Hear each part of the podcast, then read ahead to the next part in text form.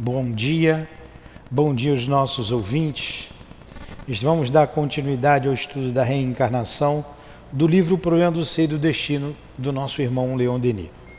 Vamos ler o Evangelho e começar o estudo de hoje. O Evangelho segundo o Espiritismo, capítulo 6, o Cristo Consolador. Vinde a mim, todos vós que estáis aflitos, e eu vos enviar, aliviarei. Tomai sobre vós o meu jugo e aprendei de mim, que sou manso e humilde de coração, e achareis repouso para as vossas almas, porque meu jugo é suave e o meu fardo é leve. Mateus 11, 28 a 30.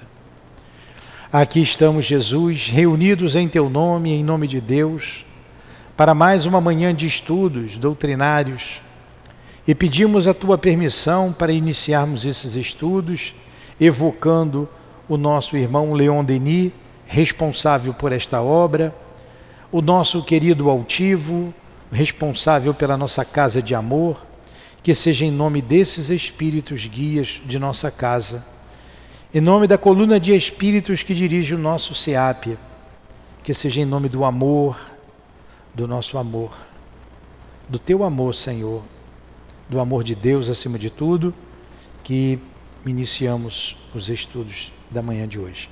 Que assim seja.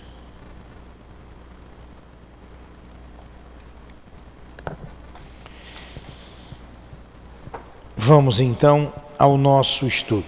Estamos falando da reencarnação. Então segue aqui o nosso Leon Denis. Estamos na segunda parte né, desse, desse livro, na, no capítulo 13 as vidas sucessivas, reencarnação e suas leis. A variedade infinita das aptidões, das faculdades, dos caracteres se explica facilmente, dizíamos. Eu voltei um pouquinho, tá? Então, é a variedade, você vê, você tem seus filhos, você tem amigos, cada um tem uma aptidão diferente, é né? uma variedade muito grande, nós temos as nossas. Isso vai se explicar pela reencarnação.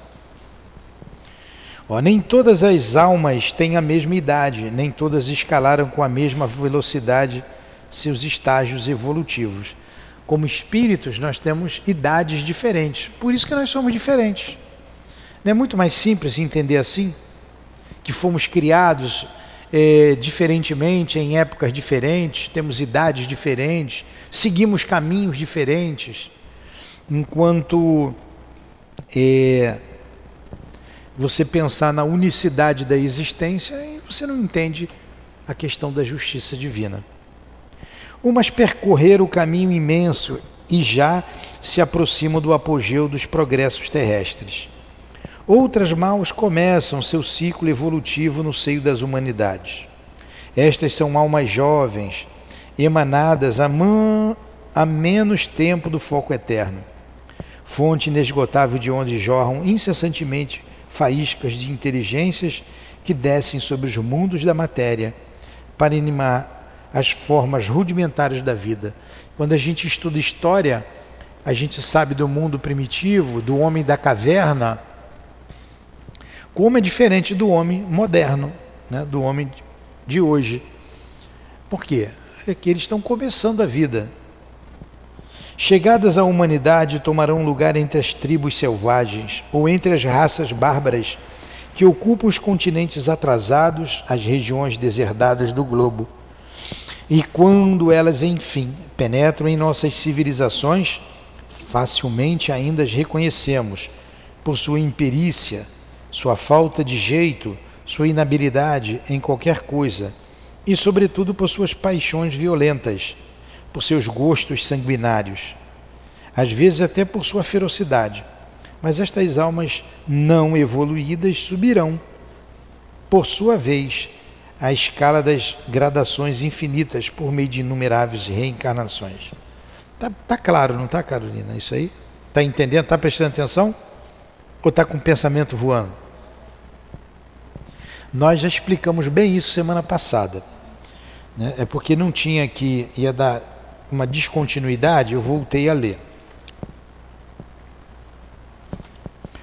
Outro elemento do problema é a liberdade de ação do espírito.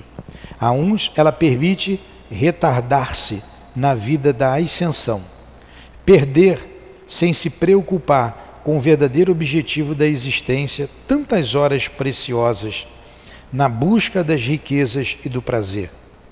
A outros, permite que se apressem, se apressem nos caminhos árduos e que atinjam rapidamente os cumes do pensamento, se preferirem as seduções materiais à posse dos bens do espírito e do coração.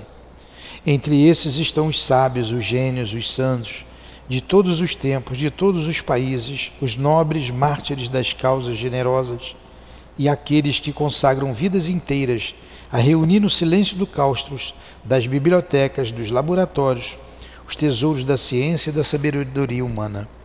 Então a gente vê a diferença, por exemplo, no campo religioso, de um Chico, de uma irmã Dulce, de outros, de um Gandhi. Você vê no campo da ciência, um Sabin e tantos outros que se debruçaram num laboratório, um Albert Schweitzer, e ali pesquisaram, trabalharam em prol da mediunidade enquanto você vê outros distraídos da vida. A sensualidade sendo bastante exacerbada, as paixões bastante vivas, somos almas diferentes. Eu falei aqui na outra aula, aqui eu não posso dizer o lugar. Passa ali na comunidade, parece que é tudo reencarnação de índio. As mulheres seminuas, todas bebendo nos bares, né, uma confusão danada e quando você faz uma comparação desses espíritos que ali estão com outros, como um Chico, como um altivo ou como um cientista, você vê a diferença de maturidade. É imatura, imaturidade espiritual. Só isso a diferença. É?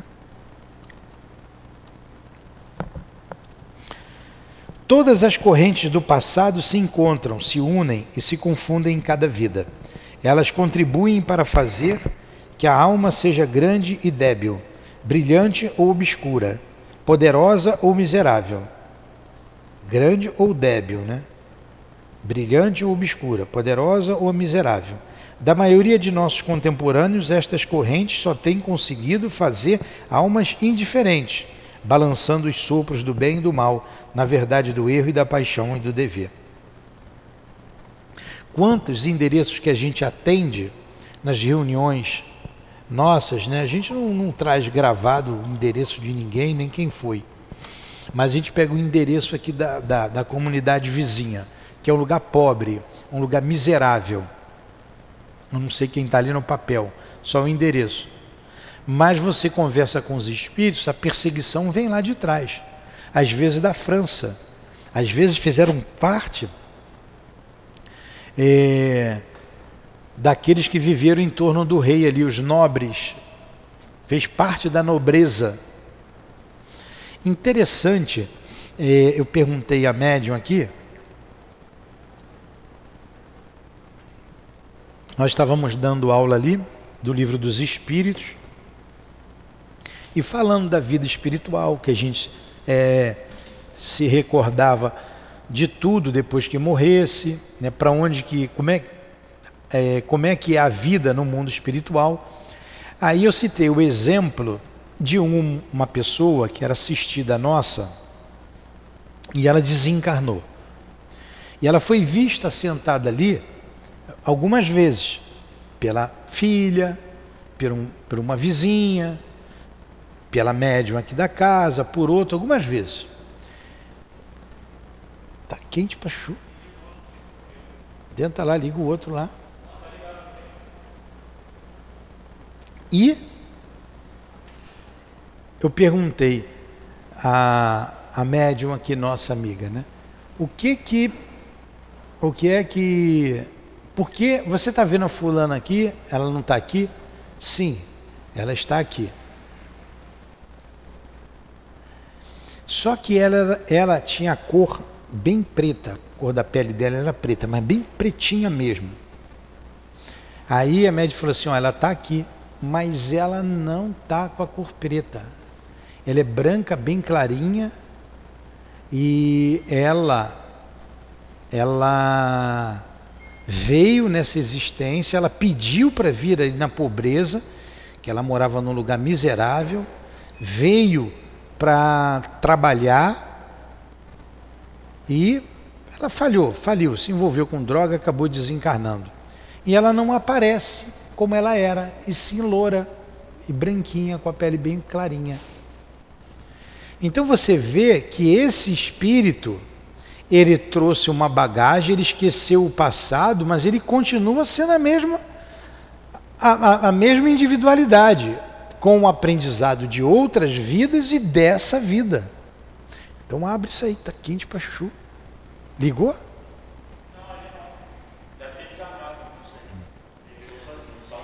E então você só esquece o passado e em cada vida você vai somando a, a tua experiência. Você vai formando um arcabouço espiritual. Nós não sabemos quem nós fomos, mas nós trazemos as nossas tendências, as nossas aptidões, a nossa inteligência adquirida ao longo dos milênios. Entendeu, Carolina? Assim, no encadeamento de nossas etapas, é o que a gente está dizendo, terrestres, prossegue assim, no encadeamento de nossas etapas terrestres, prossegue e se completa a obra grandiosa de nossa educação, a lenta edificação de nossa individualidade de nossa personalidade moral. É por isso que a alma tem de encarnar sucessivamente nos meios mais diversos, em todas as condições sociais, e experimentar alternadamente as provas da pobreza e da riqueza, aprender a obedecer, depois a comandar. Ó, caso da nossa amiga ali. Pobreza, mas já foi rica, já foi nobre. É, a, a, aprendemos a ser subordinados, a obedecer, depois a comandar. São-lhes necessárias vidas obscuras, vidas de trabalho, de privações, para aprender a renúncia às vaidades materiais, o desligamento de, das coisas frívolas, a paciência, a disciplina do espírito. A gente lembra do Emmanuel, que foi o, o senador romano, Públio Lentulus. Está lá na obra há dois mil anos. Um senador que poderia ter inter, intervindo no momento em que Pilatos é, lava as mãos. Ele estava na Galileia. Ele era amigo de Pilatos, do governador. Foi indiferente. Um orgulhoso, um, um orgulhoso patrício no livro seguinte do Chico, ele continua animando, um, o, é o mesmo espírito animando o outro personagem. Ele vem como escravo, o escravo Nestório. Ora, numa ele era um senador e ele ali ele era a reencarnação do bisavô, que foi um patrício romano. Então ele era o próprio bisavô dele que reencarna como Publio Lentulus. Então ele já vê, ele veio uma encarnação na nobreza, no mando, no Senado romano, vem numa outra, de novo, no mesmo Senado romano, rico, poderoso, inteligentíssimo, né? e tem lá a vida dele lá, os erros e os acertos dele. Depois ele vem como escravo. Depois ele vem como escravo. As outras vidas a gente não sabe né, o que medeia nisso aí. A gente sabe que ele veio como Padre Manuel da Nóbrega, veio como religioso. Disse o Chico, né, que ele já estava reencarnado no Brasil. Eu não sei sobre isso, mas o que eu li é que ele está agora com uns 19 anos, 18 para 19 anos.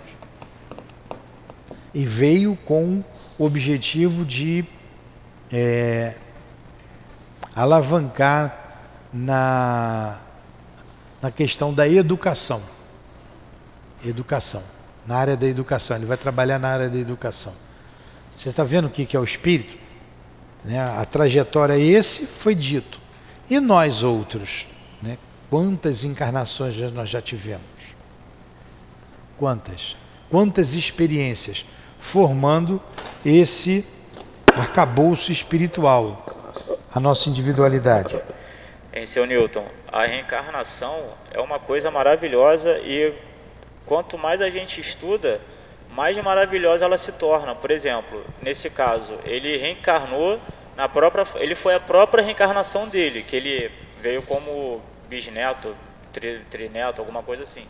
Igual uma história que nós vimos anteriormente, do Nhonhô Teodoro, né, que ele era o tetravô, se eu não me engano, não foi isso? Ele faleceu há tantos anos atrás e o menino reencarnou que era o avô do, do, do tal escravo, que era o senhor do escravo. Olha só aqui. É, isso mesmo. Então vamos lá. São necessárias as existências de estudo, as missões de devotamento, de caridade, através das quais a inteligência se esclarece e o coração se enriquece de qualidades novas. Em seguida virão as vidas de sacrifício: sacrifício pela família, sacrifício pela pátria, pela humanidade. São necessárias também a prova cruel fornalha onde o orgulho e o egoísmo se dissolvem, e as etapas dolorosas que são o resgate do passado, a reparação de nossos erros, a forma sob a qual a lei de justiça se cumpre. O espírito se fortifica, se refina, se depura pela luta e pelo sofrimento. Volta a espiar no próprio meio em que se tornou culpado. Acontece que às vezes as provas fazem de nossa, de nossa existência um calvário. Mas este calvário é o topo que nos aproxima dos mundos felizes. Aí a gente citou aqui o Emanuel. Ele foi o bisavô dele mesmo. O bisavô foi um senador do Império Romano, o homem poderoso. Depois ele volta como Publio Lentulus, senador novamente, rico, poderoso. Depois ele volta como escravo, o escravo Nestório, e sempre no meio em que ele viveu, sempre com o mesmo grupo. Nós voltamos na mesma família espiritual.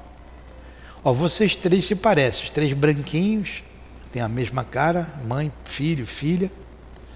Vocês são espíritos afins, vocês não, não encarnaram. Ela tem cara de rebelde, ela é rebelde. Vocês sempre foi rebelde, desde a outra vida. Vocês não reencarnaram à toa. Reencarnaram na mesma família espiritual. Você, Carolina, sua mãe, seu pai, seus filhos, seu marido, também os mesmos espíritos. Tem diferenças? Tem. Tem diferenças para acertar? Tem. É por isso que a gente vem na mesma família espiritual. Fala. Vai lá, fala bem alto para eu escutar direito. E o pessoal escutar. Ah. O Herma disse que se eu não me ajeitasse, eu não ia voltar com eles mais. Ah, foi avisado a você que se você não se ajeitasse. É, falou, é, toma jeito. Quem foi que falou isso para você? Foi lá na Casa do Caminho. Na Casa do Caminho, doutor Erma. Foi a. É. É, Carolina, você depois dá o braço para ela, é, é, também rebelde. Né? Então, tem que se ajeitar, tem compromisso. É. Olha o que ela ouviu do Espírito. Se eu não me ajeitar agora, não vou voltar mais com eles. Olha o que aconteceu com a Dona Ivone. O Espírito, nas obras da Dona Ivone ali, é, é, como é que é o nome daquelas três obras ali? Eu quero ver a sequência. Tem um Voragens do Pecado, o Cavaleiro de Numeé e o Drama da Bretanha, ou o Drama da Bretanha, Cavaleiro de Numeé, Voraz do Pecado. Eu nunca sei a sequência. Essas três obras conta a vida da Dona Ivone ali. Personagem diferente. Hã? É uma série muito interessante. Aí ela vem com um grupo de espíritos que ela ama muito o pai, o Charles. Quando a gente estuda lá ressurreição em vida, É, é, vem de muito tempo. E o que, ela, que, que acontece? Ela se revolta lá na, nessas histórias, ela se suicida. Aí volta na mesma família, pai recebe ali, se suicida de novo. Aí na última vida que ela veio, ela não veio mais com os espíritos que ela amava. E ela era um médium tão ostensivo que ela lembrava de quem era o pai, quem era a mãe. Ela lembrava de tudo. E ela disse assim: Esse aqui não é meu pai. Ela veio numa família pobre. Ela, mas eu não sou pobre, eu quero meus vestidos, eu quero a minha carruagem, eu quero o meu castelo. E ela lembrava de tudo. Ela lembrava como ela se suicidou, né? depois ela lembrou, de, desde criança ela chorava muito, porque ela tinha saudade. E depois ela lembrou como se suicidou, sabia onde o corpo estava enterrado, no cemitério, lá em Portugal. Ele disse: Eu não sei mais hoje como é que está a obra, porque eu nunca fui em Portugal, se modificaram o cemitério, mas se eu for lá, eu sei a sepultura onde meu corpo foi enterrado. Olha que dor, ela vem sozinha e não mais no grupo familiar, ela vem num grupo diferente. É como se pegasse vocês dois aí agora, as duas rebeldes, vocês duas, ele não conheço, as duas. Mas ele não tem cara de rebelde, não. Você e você, ó, agora vocês vão nascer ali na favela ali do, do Coroado, ou ali no, no, no César Maia, na rua É, numa vila daquela de casas, vai ser, vai ser filha da fulana de tal. Vocês nunca viram essa mulher. Vocês não gostam daquele lugar que é um lugar pobre, miserável. E vocês vão nascer ali no meio daquele espírito, e ali é, é uma muvuca, hein? É ou não é? É uma Nunca vi tanta criança na rua, tanta gente. O senhor mora lá, é assim, não é? Aquele formigueiro. Então vocês vão nascer ali. Aí, puxa, vai, vai ter tristeza, vai ter uma saudade que não sabe de onde vem não sabe por que, por que, que eu estou sentindo isso, vai conversar, vai falar e não vai conseguir expressar nunca. Porque não vai lembrar da outra vida, mas por rebeldia teve que nascer ali para ter um aprendizado, valorizar a família, valorizar a vida. Aí vai ter que trabalhar, vai ter que estudar, tem que ter cuidado para não se suicidar, porque tem que ser espírito forte para nascer ali, porque é duro.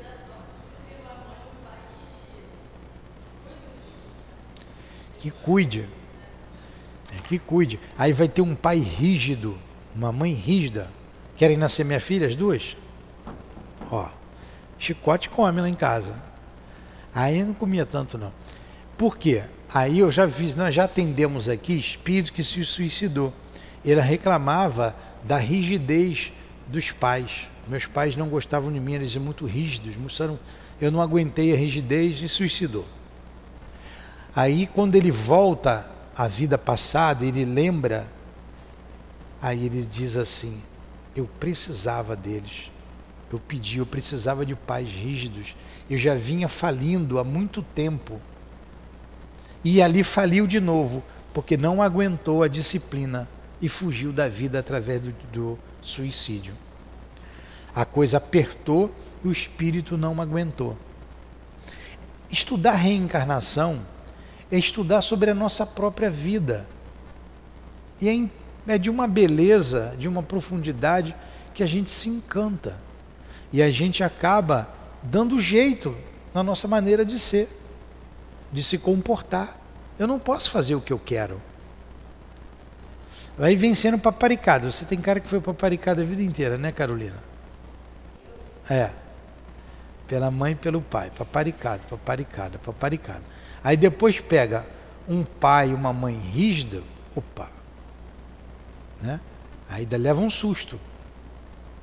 Mas não soube aproveitar o amor do pai, da mãe, o carinho dos pais.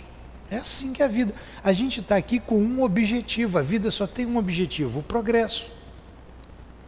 Toda, todo, tudo que acontece conosco é aprendizado. Nós vamos passar pela pobreza, vamos passar pela riqueza, vamos passar pelo mando, pela subordinação, se animaremos corpos masculinos, corpos femininos, e para o espírito aprender, para o espírito a crescer, o espírito crescer, o espírito amadurecer. Olha aí, a borboleta, o princípio inteligente. Vem estudar. Ó. Estão entendendo isso? Então vamos lá. Em seguida virão as vidas de sacrifício, ó. sacrifício pela família, quando nós vimos, pela pátria, pela humanidade. São necessárias provas cruel, prova cruel, fornalha onde o orgulho e o egoísmo se dissolvem, e as etapas dolorosas que são o resgate do passado a reparação de nossos erros, forma pela qual a lei de justiça se cumpre. Quando a gente vê povos, como, como o povo judeu sofreu, né? Você vê, eles foram escravizados pelos egípcios, saíram do cativeiro libertados por Moisés. Quando a gente, quando Cristo vem, eles são escravos dos romanos. Foram torturados, torturados, mortos, assassinados na Alemanha nazista. O que, que aconteceu com aquele grupo? Quem eram aqueles espíritos? Que foram colocados nas câmeras de gás, que morreram de fome. Não dá, vocês já viram né, aquelas fotografias esqueléticas? Que espíritos eram aqueles? Tudo aquilo ali é aprendizado para o espírito.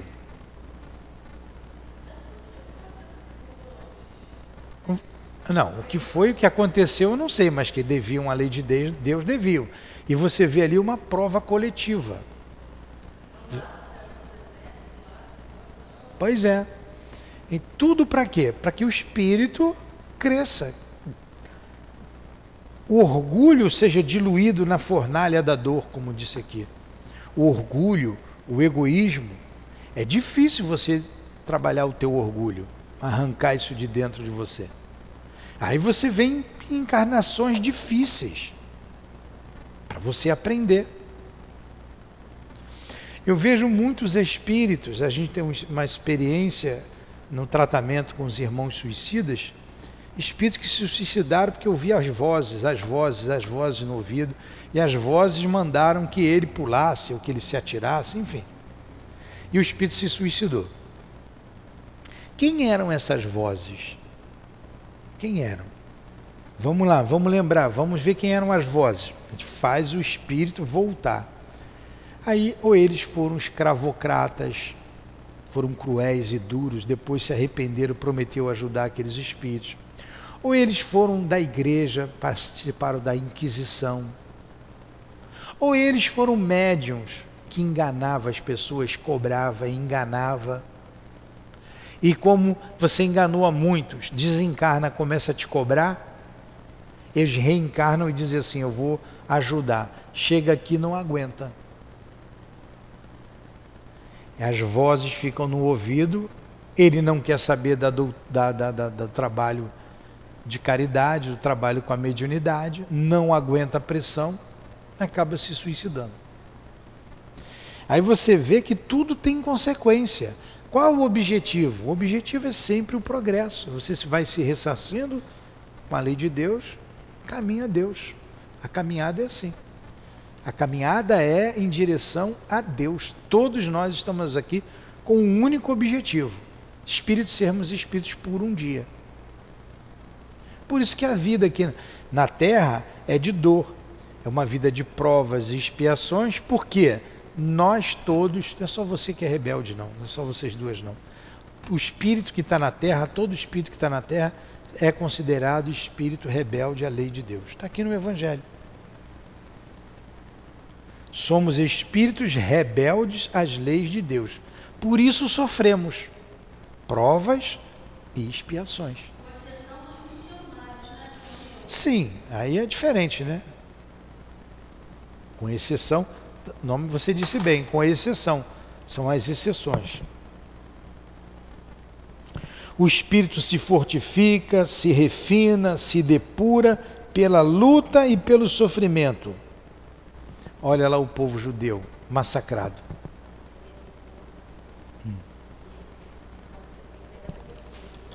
Eu pensei exatamente isso, porque você falou, eles sofreram muito. Quando eu estive lá em Israel, como eles são é, assim, disciplinados, organizados, a parte que eles moram é mais bonita e as crianças correndo na rua, assim, sozinhas, tudo muito seguro.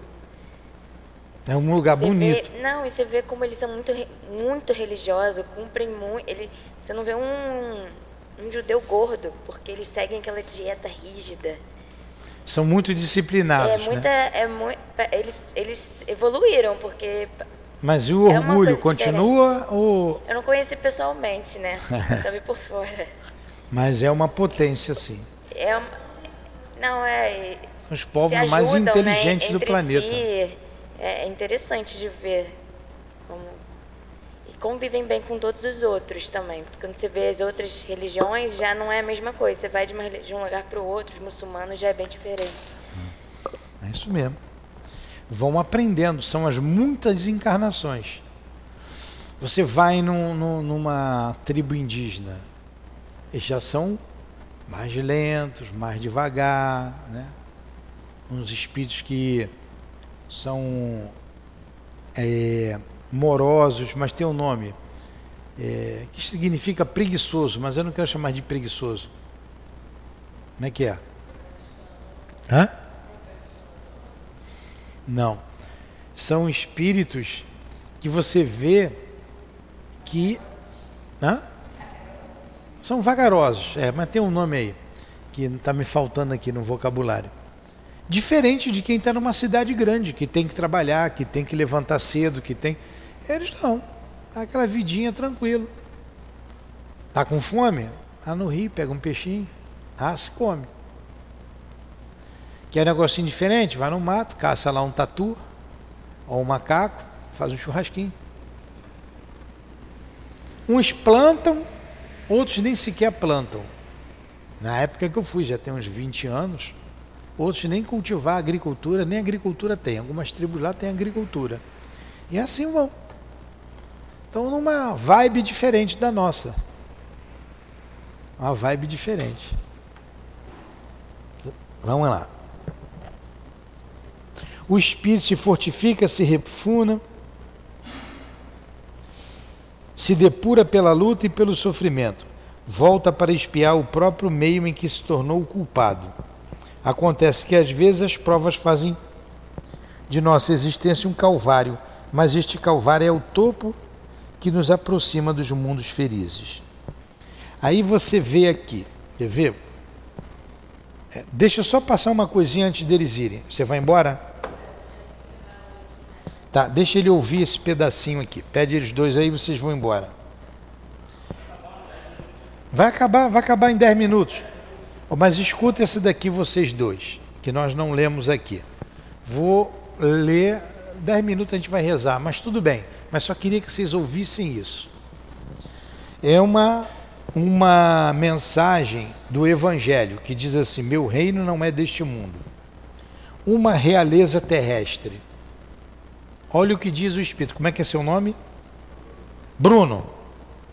O espírito diz o seguinte: Quem melhor do que eu pode compreender a verdade destas palavras de nosso Senhor?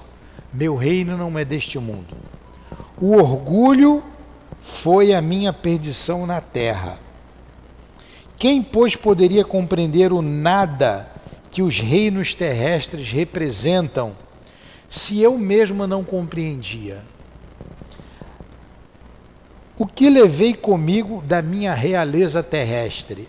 Nada, absolutamente nada. E como para tornar a lição mais terrível, a realeza não me seguiu até o túmulo. Rainha eu era entre os homens, rainha eu acreditava ser recebida no reino dos céus. Que desilusão, que humilhação. Olha como é que ela se sentiu a rainha. Que Em lugar de ser recebida como soberana, eu vi acima, mas bem acima, homens que eu considerava insignificantes, porque não tinham sangue nobre. E desprezava todos eles. Oh, nesse momento compreendi a inutilidade das honras, das grandezas que se buscam com tanta avidez sobre a terra. Então você vê a posição da rainha, como ela chegou no mundo espiritual e como ela se arrependeu de tudo que ela fez. Como esse espírito reencarnou? Em que posição ele vai reencarnar? Será que vai vir novamente como rainha, como soberana? Um dia ela vai ter que ter de novo o poder e o mando, porque ela faliu. Ela está dizendo. Ela era orgulhosa, então ela faliu na beleza, na riqueza. Rainha tem que ser rica, né? Na mais da França. Beleza, riqueza, poder. Rainha tem que ter um rei, né? Ainda tinha um rei ainda que devia fazer as vontades dela. Significa que ela faliu. Ela vai ter que ter o poder de novo um dia. Mas será que ela vai ter que experimentar? E tudo isso é com guia. A pobreza, a simplicidade, para se fortificar, para voltar de novo a ter poder. O rei é a mesma coisa. Deve ter falido com ela. Olha o que ela diz aqui, ó. E para preparar um lugar no reino dos céus é preciso abnegação, humildade e a caridade na sua perfeita prática. Então não é, olha o que ela diz aqui ainda.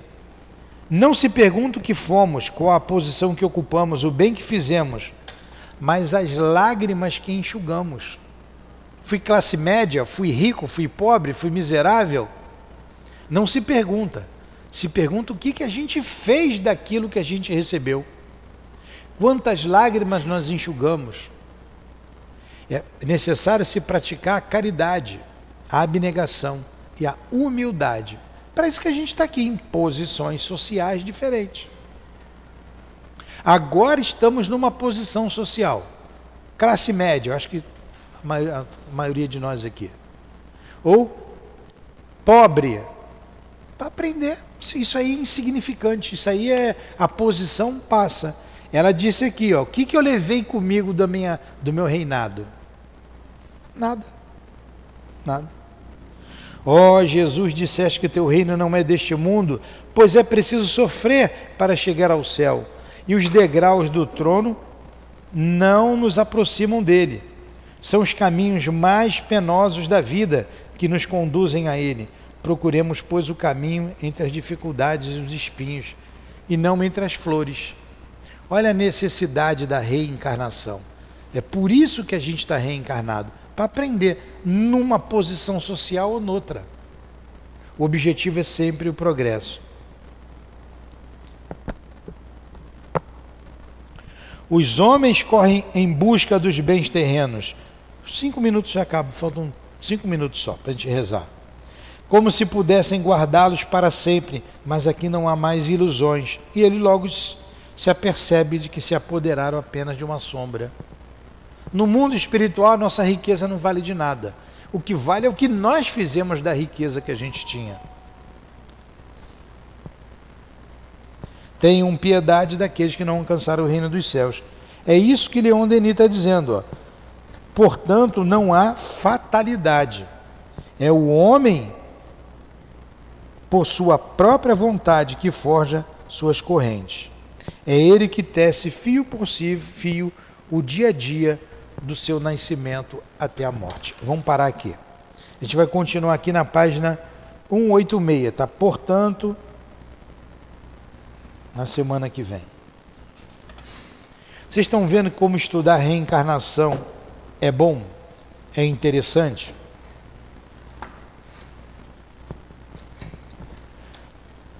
Você, Bruno, que veio pela primeira vez aqui hoje, você gostou do estudo? Despertou o estudo? Foi interessante? Pois é. Se não foi, eu começo tudo de novo. A gente tem que entender o que, que eu estou fazendo na vida. Se eu não sei para onde eu vou, eu vou para qualquer lugar. Então eu tenho que saber para onde que eu vou. Se eu não sei o que, que eu estou fazendo aqui, eu não vou saber nem para onde eu vou. A doutrina espírita faz isso com a gente, a gente entender o que nós somos, o que estamos fazendo no palco da vida. E posição social é circunstancial. Perguntas? Não? Vocês falam muito, hein? Não deu tempo de eu dar toda a lição. Então, semana que vem a gente continua aqui falando de reencarnação.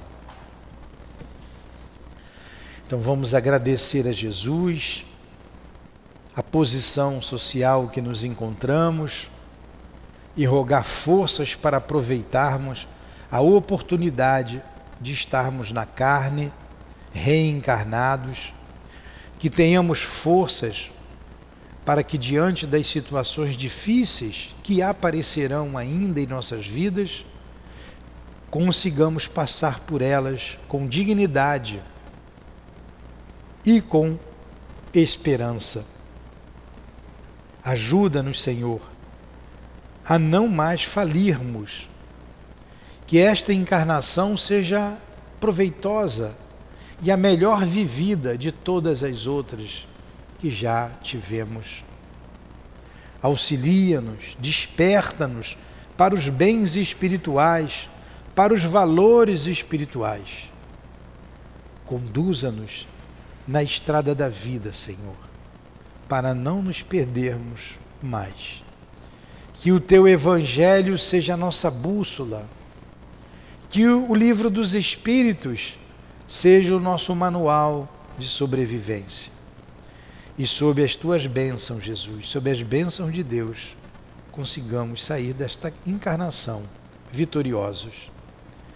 Que seja em nome do altivo, que seja em nome da direção espiritual da nossa casa, em nome do amor, do nosso amor, Lourdinha, do amor que vibra nesta casa, que damos por encerrado os estudos da manhã de hoje e que possamos retornar aos nossos lares, aos nossos pontos de origem, em paz e em segurança.